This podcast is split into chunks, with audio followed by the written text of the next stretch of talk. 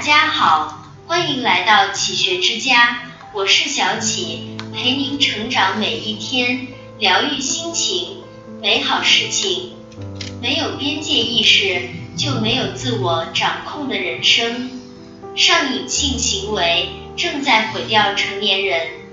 在这个时代，快乐容易，上瘾也容易，一不小心就丧失自控力，变成快感的奴隶。刷短视频会让你以为可能下一条会更好笑，因为它符合无法预知的积极反馈。玩游戏会让你在升级和变强的过程中，体会到那种渐进式的进步。诱人目标和社会联系，刷社交网络会让你在不断窥视并点赞别人生活的同时，让你有产生强大的社会联系的错觉。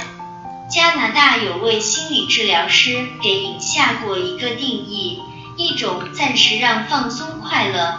但长期伤害你，而你却无法放弃他的行为，就是行为上瘾。怎么样才叫上瘾？其实就是你对这件事厌恶并渴望，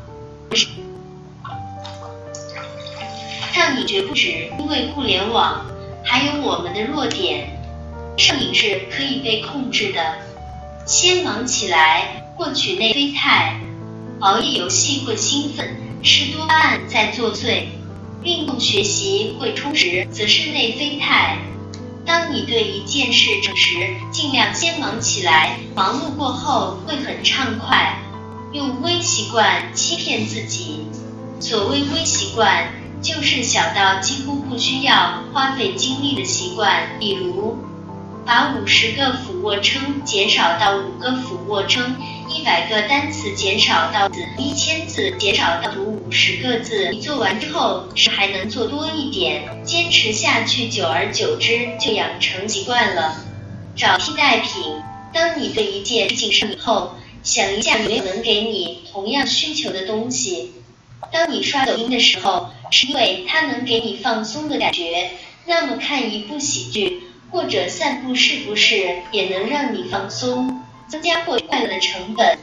增加获取快乐的成本可以有效的让我们停止下来，尽其所能制造阻力，让你在想做这件事情时产生一种好麻烦的感觉，你就能成功戒掉一段时间了。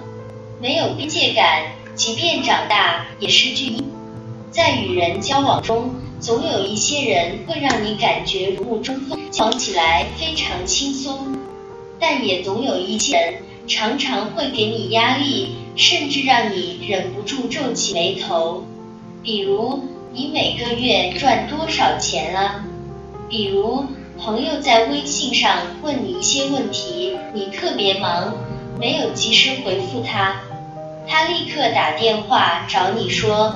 我看你没回，我就打个电话问问你。这个时候你说我现在不方便接电话，有什么问题你先微信留个言，我方便的时候再回你，就挂了电话。这本来是很正常的情况，但是对方却恼羞成怒，你太不把我当朋友了。我一直认为你是特别好的人。看来我看错人了，这就是典型的缺乏边界感。他们做出这样的行为，大概率并没有什么恶意，只是因为他们太没有边界感。边界感的本质是对所有权的认知。你一旦要占用别人的时间，就需要经过对方的同意。强行占用就属于越界。所谓情商高，是懂得界限感。世上有一种愚蠢的行为，就是讲道理。一个人的高情商，不在乎你懂得多少，而在于能够感应自己在环境中的角色，并扮演好这个角色。家人不需要讲道理。老话常讲，灯不拨不亮，理不辩不明。人生在世。谁都难逃一个理字，但最大的机会就是和家人讲道理。主持人马东曾说过关于他母亲的一件事：母亲七十六岁了，最喜欢做的一件事就是关灯，只要没人在，他就第一时间关掉屋里的灯。马东一开始不理解这个习惯，还告诉母亲，灯一直亮着费不了多少电，经常开关反而会影响灯的使用寿命。母亲每次嘴上应着，可过后还是忍不住关上。马东见了也没有再责怪，老人家爱节约都已经成习惯了，就算你告诉他再多道理，他也改变不了，何必为这种小事斤斤计较呢？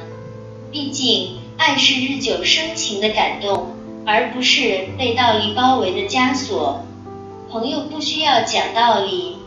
生活中，不少人喜欢以教导者自居，通过讲道理来凸显自己的优越感。只是优秀的他们往往并不讨喜。